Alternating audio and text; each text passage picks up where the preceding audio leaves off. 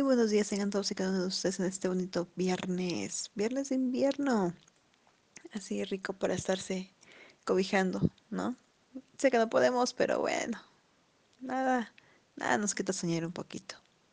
El día de hoy tenemos un par de temas sobre la mesa, sexo servicios, ¿qué son? Hablaremos sobre algunos tipos de servicios sexuales ofertados por ahí, ya saben. Y también hablaremos de sexo y COVID para que ondemos un poquito más en el tema y pues vean el por qué no, no es seguro tener encuentros sexuales durante esta pandemia con alguien que no sea tu pareja, o sea, que no vivas con esta persona. ¿Sale? Quédense aquí, será interesante. Comenzamos.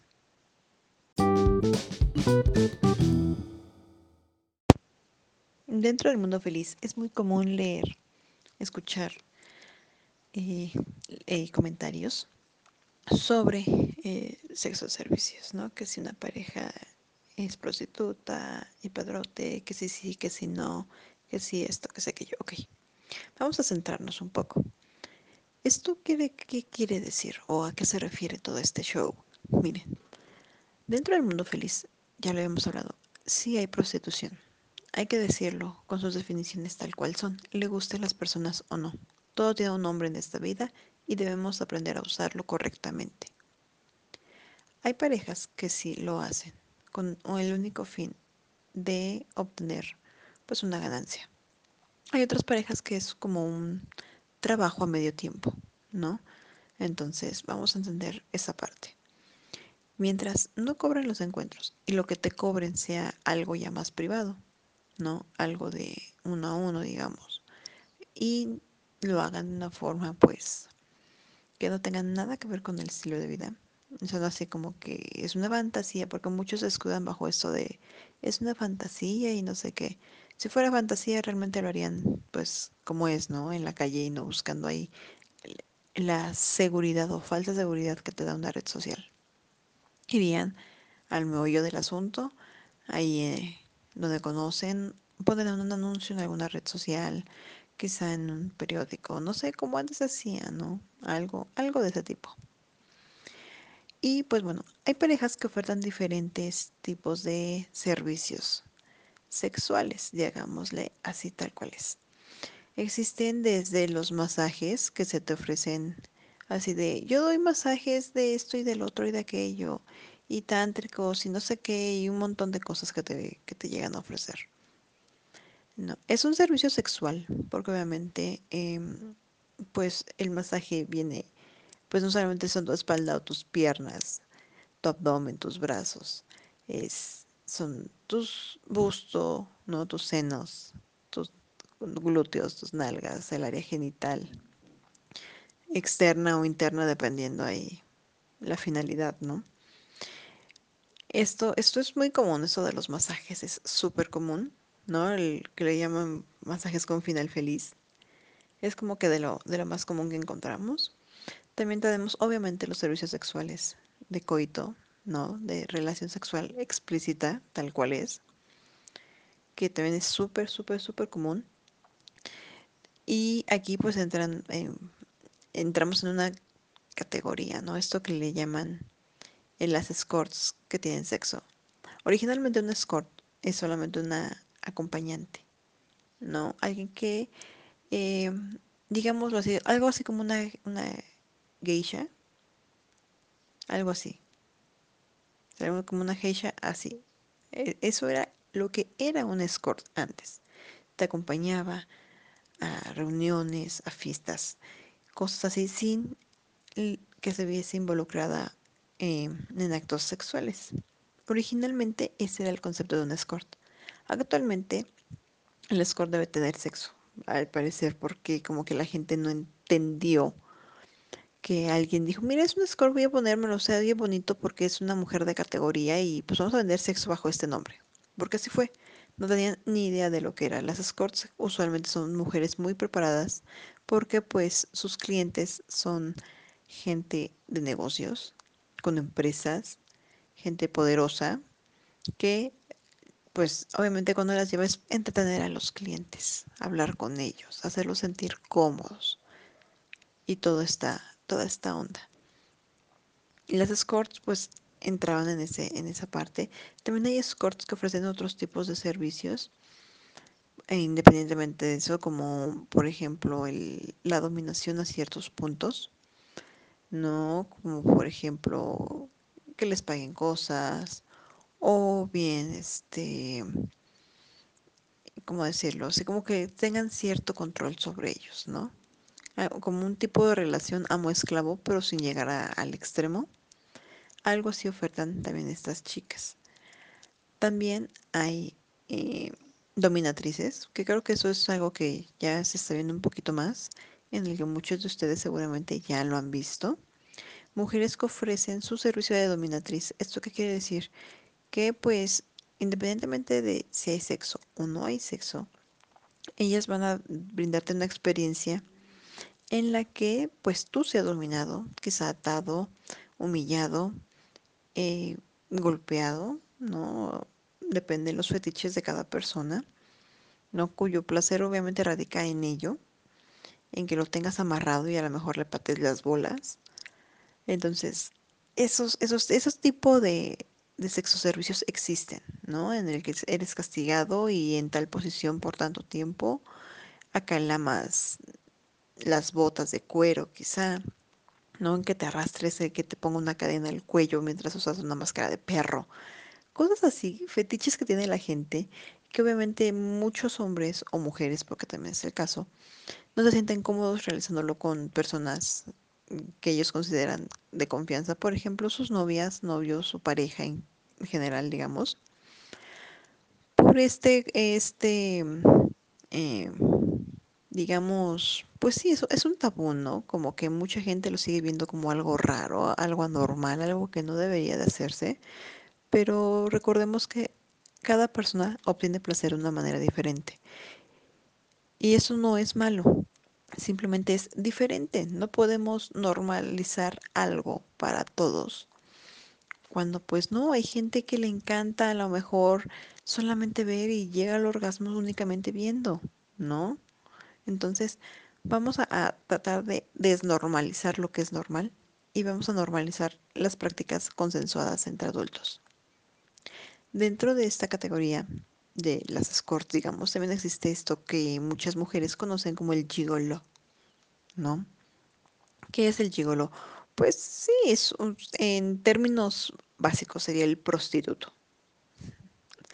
Aunque pues sabemos que no es eso. Un gigolo es como un escort, es un hombre de categoría, digamos, eh, educado, sabe su, su, no su papel, porque aquí no es un papel, sino sabe su juego, el cómo encantar a las mujeres, el qué hacer, ¿no? Eh, incluso esto de el gigolo es como un escort, igual son como compañía. Originalmente se supone que era así.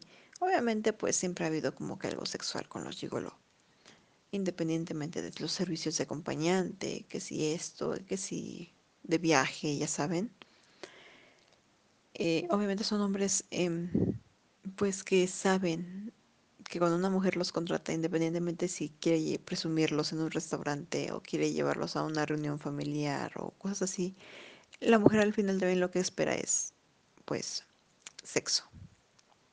Y pues estos hombres están pues digamos capacitados o se han, digamos, lo mejor educado para pues brindar ciertos tipos de placeres. Ahora sí que es como un escort, ¿no? Tiene cierta categoría y pues ha hecho su trabajo para que pues precisamente sea algo placentero, no solo para él, sino también para la otra persona. Y así pues obtener más recomendaciones. Hablábamos también sobre este tipo de, de, del esclavo. Hay eh, servicios sexuales basados en esto, del amo y esclavo específicamente, ya que eh, le das el poder a la otra persona por un lapso de tiempo, un lapso, perdón, iba a decir lapso de tiempo, una redundancia, perdón, un lapso en el que tú puedes decidir que eh, esta persona pues tome el control de tu vida, ¿no? literalmente así de tienes que pararte a tal hora y tienes que hacer esto. Un itinerario cumplido al pie de la letra. Y también se les puede pedir a las personas pues que escojan su ropa, que hagan, que les llamen, que les manden mensajes, o sea, algo ya más eh, em, dentro del mundo de la dominación. Es común, sí, más de lo que creemos, sí, pero pues al no tener esa apertura o confianza, digamos, con sus parejas o con alguna persona, o simplemente no se sienten con deseos de entablar una relación para estos fines, es cuando se recurre a este, este tipo de personas. Generalmente son personas que están educadas, digámoslo así, en esto de la muy dominación para no eh, traspasar los límites que el cliente ha ofertado, ¿no? Y obviamente es por un lapso en el que pues llega la remuneración, ¿no? Ahora sí que es un juego de acuerdos con paga de por medio. También existen estos, eh, se me fue el nombre, perdón, pero existen estos tipos de servicios sexuales un poquito más extremos donde se juega eh, con los fluidos corporales, eh, incluso con excremento, digamos, cosillas así que pues obviamente no cualquier persona está dispuesta a hacer. Y pues hay quien mientras le pagues pues no importa. También están estas fantasías así como... Hay muchos tipos de fetiches, ¿no? Donde les ponen gusanos, bichos, eh, quieren sexo, así, con esas cosas ahí. Es, es complicado cuando lo lees, eh, eh, un poco complejo de explicar al parecer, pero eh, siguen siendo fetiches y nadie sale dañado. Entonces, pues, ¿qué, qué podemos decirles? Los servicios sexuales han existido, durante todo el periodo de la humanidad. No es algo nuevo. Y no somos la única especie que lo practica. Vamos a ser claro en ello. Hay monos, por ejemplo, que lo practican en un experimento social en una comunidad de monos que se hizo hace unos años. No recuerdo cuántos. Veían, eh, les enseñaron a los monitos el uso del dinero. Obviamente no era dinero como el de nosotros. Eran unas ciertas hojitas que le daban a los monitos y que los monitos tenían que intercambiar pues por comida. Así, tal cual. Y entonces estos monitos se dieron cuenta que pues si querían más comida necesitaban más hojitas. Entonces, ¿qué podían hacer? Y ahí nació la idea, ¿no? A un monito o monita se le ocurrió eh, ofrecerle sus hojitas. A lo mejor fue un monito que le ofreció sus hojitas a otra monita para que pues tuviera sexo, se dejara, ¿no? Tener sexo con el monito. Y la monita aceptó o la monita le ofreció sexo y le dio a entender que quería sus hojitas, ¿no? Si quería. Y en ese estudio pues salió eso, que los monos, cuando les enseñas este cierto, eh, digamos, el uso del dinero, pues se corrompen de tal manera que pueden llegar a pues ofrecerse a sí mismos con tal de obtener pues más más dinero, entre comillas. Y no dudo que dentro de sociedades así, de primates, de monos, eh, se dé algo así, pero en vez de obviamente de que sean hojitas a cambio de dinero o cosas así, a lo mejor sea para obtener protección o a lo mejor para más comida, no sé, pueden ser por, por muchas cosas, e inclusive algunas especies pueden tenerlo únicamente nada más así como por una ventaja, ¿no? Ofrecer cierto tipo de ventaja o protección como hablamos. Que no lo hayan estudiado todavía no quiere decir que no exista, pero bajo ciertas circunstancias, si los monos pueden hacerlo, ¿por qué otras especies no? A lo mejor de mamíferos, eh, no necesariamente este, primates, monitos, sino, no sé, delfines, eh, algún tipo de, no sé, sé que los lobos no se da o no, que sepamos, ¿no? Pero no es tan descabellada la idea una vez que lo, no, lo pensamos. Digo, si en la naturaleza se creía que todo era, entre comillas, perfecto, porque no había homosexualidad. Y pues nos damos cuenta que pues realmente sí, sí la hay, que los pingüinos pueden ser homosexuales, que los delfines pueden ser homosexuales y que los perros también lo pueden ser, gatos también, entonces, ¿qué pasa ahí? ¿No? Si, si no, no son rasgos característicos de una especie. Hay que tenerlo claro. Entonces, puede ser que dentro de la naturaleza haya infinidad de servicios sexuales a su entendimiento y comprensión. Entonces, debemos ser un poquito más abiertos en cuanto a lo que vemos nosotros servicios sexuales. No satanicemos, pero tengamos claro que dentro del mundo feliz habrá personas que quieran aprovechar esto y venderse bajo el velo de swingers o bajo el velo de hot waves o bajo el velo de cuckold, ¿no? Pero pues no lo son, porque no tienen encuentros sin cobrar. Entonces vamos a empezar a, a ubicar bien qué queremos y qué no queremos. Con qué estamos cómodos y con qué no estamos cómodos. Yo, yo, en lo personal, yo no sigo cuentas que ofrezcan algún tipo de servicio sexual. Digo, son libres de hacerlo y mientras no dañen a nadie, pues me da igual. Pero pues no es como que mi fin. No, yo veo que si esto debe darse por gusto y por placer, no debería haber dinero de por medio, en mi opinión. Luego hablaremos un poquito más extenso sobre este tema de, de los servicios sexuales, quizá más adelante. Pero mientras, vayamos a nuestro siguiente tema.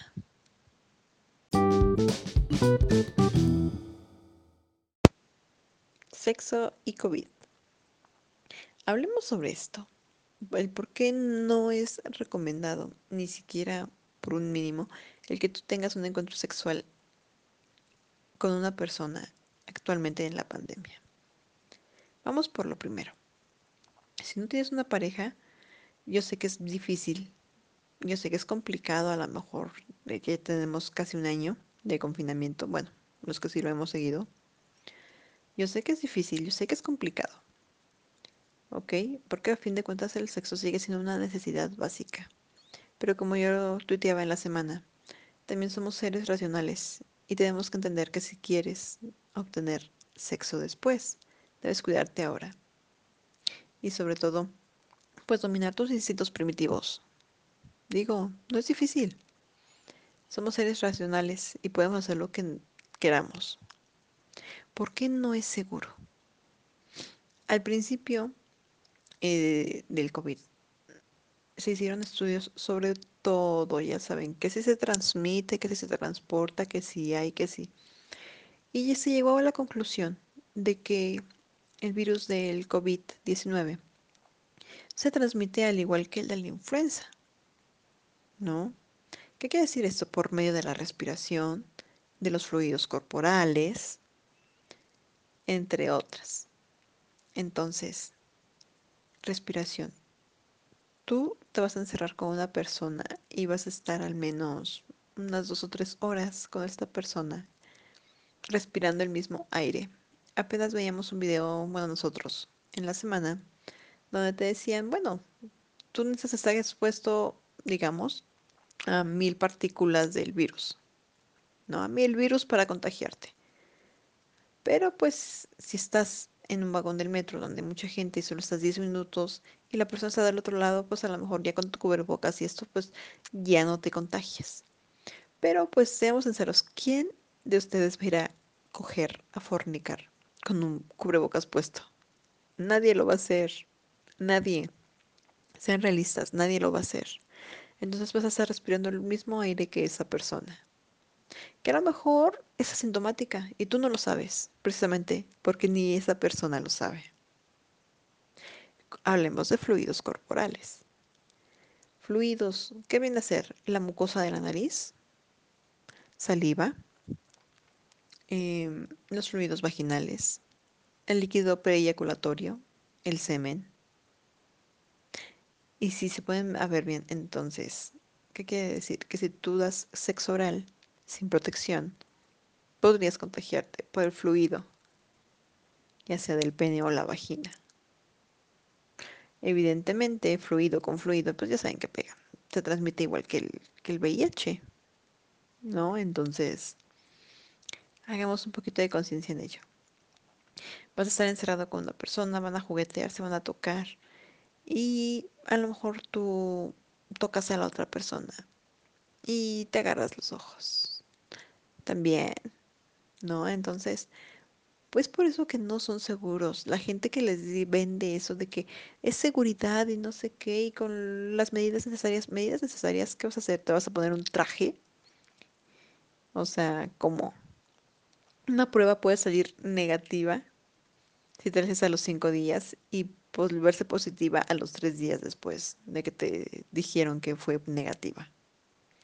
Entonces, ¿es realmente seguro? Podrías ser lo suficientemente sintomático para nada más no ser detectado, porque recordemos que todos los estudios que se hacen para alguna enfermedad cuentan las partes por millón de la bacteria, del residuo que dejan, de cierta enzima. Entonces, puede ser que solamente no alcances el porcentaje mínimo requerido para ser detectado, pero tú ya estás contagiado y por ende contagias a otras personas. Vas a confiar en, en alguien que no sabes si se cuida. Yo ya les había dicho, el yo me cuido es relativo, realmente no existe, porque nadie se cuida igual que otra persona. Muchos van a sus compras, eh, no se ponen bien el cubrebocas o se lo quitan cuando llegan al súper, como creyendo que, no sé, como que en el súper hay un filtrador de virus 3000 o algo así, no sé. No se lo ponen bien, no lo usan, se lo quitan, entonces ahí te das cuenta que si una persona no tiene cuidado consigo mismo, no le va a tener cuidado contigo y que solamente eres un medio para cumplir un fin, que en este caso es satisfacer su necesidad sexual. Es por ello que nosotros, durante esta temporada de pandemia, no estamos dispuestos a tener encuentros. Para nosotros es muy importante nuestra salud y la de nuestros hijos. Ayer publicaba una imagen de un pequeño, una pequeñita, yo creo que unos dos o tres años. ¿no? El, el encabezado decía, así venía de origen, así de felicitaba a los padres, ¿no? Porque sacaban a los hijos y pues ahorita estaban ahí los pequeños asustados porque pues los llevan en, en esas camillas así como selladas, con los doctores pues sellados, entonces así los pequeños llegan asustados, no pueden respirar, están enfermos y no pueden tener contacto con sus papás, entonces, ¿eso quieren para sus hijos? ¿Eso quieren para ustedes, para sus familias? ¿Cuántas personas, me pregunto, no habrán, eh, va a sonar feo, pero contagiado a alguien que aman y que falleció? Por ahí había un, video, decía, de la abuelita, pero si apenas yo la ver y estaba bien, pues sí, pero pues todos nos cuidamos y, y eso y el chavo andaba de fiesta, ¿no? Que no saben dónde agarró el virus. El no, nosotros nos cuidamos, el yo me cuido, en este caso no aplica para nada. Y sirve pues para nada. Porque como les dije, nadie se cuida igual. Les puedo asegurar que la mayoría de ustedes llega a su casa y ni siquiera se quita los zapatos. Les puedo asegurar que la mayoría de ustedes llega a su casa, se quita a lo mejor el saco y la chamarra y se sientan en el sillón. Y no se bañan hasta que ya se van a dormir o hasta el otro día. No tienen el cuidado mínimo de llegar, quitarse los zapatos, lavarse las manos, quitarse su ropa, ponerla en el cesto, meterse a bañar y hacer todo lo que quieran. Les puedo que la mayoría de ustedes no lo hace. Y entonces, ¿qué te hace pensar que otros van a tener el mismo cuidado que tú tienes? Que se van a proteger igual que tú, que van a tener las mismas precauciones igual que tú. No puedes vigilar a las personas 24/7. Y alguien te pueda decir, es que nosotros no salimos y hacerlo escondidas. No, por ahí no sé quién alegaba en la semana precisamente eso, de que alguien este hacía fiestas a escondidas. Entonces, ¿qué, qué ganas? El irte a otro estado como hacen los clubs ahorita tampoco es garantía, ¿eh? O sea, como si el virus dejara de existir porque vas a, a otro estado, porque viajas con otras personas. O sea, vas a tener contacto con otras personas. Y que aunque te digan que al aire libre, tarde o temprano te quedas a solas con alguien. Y tarde o temprano, 10 minutos, porque son, suficientes para que te contagies. A veces hasta menos dependiendo de las partículas. Entonces, ¿tú crees que es seguro tener sexo con alguien que apenas conoces en esta temporada? Ahí se los dejo de tarea.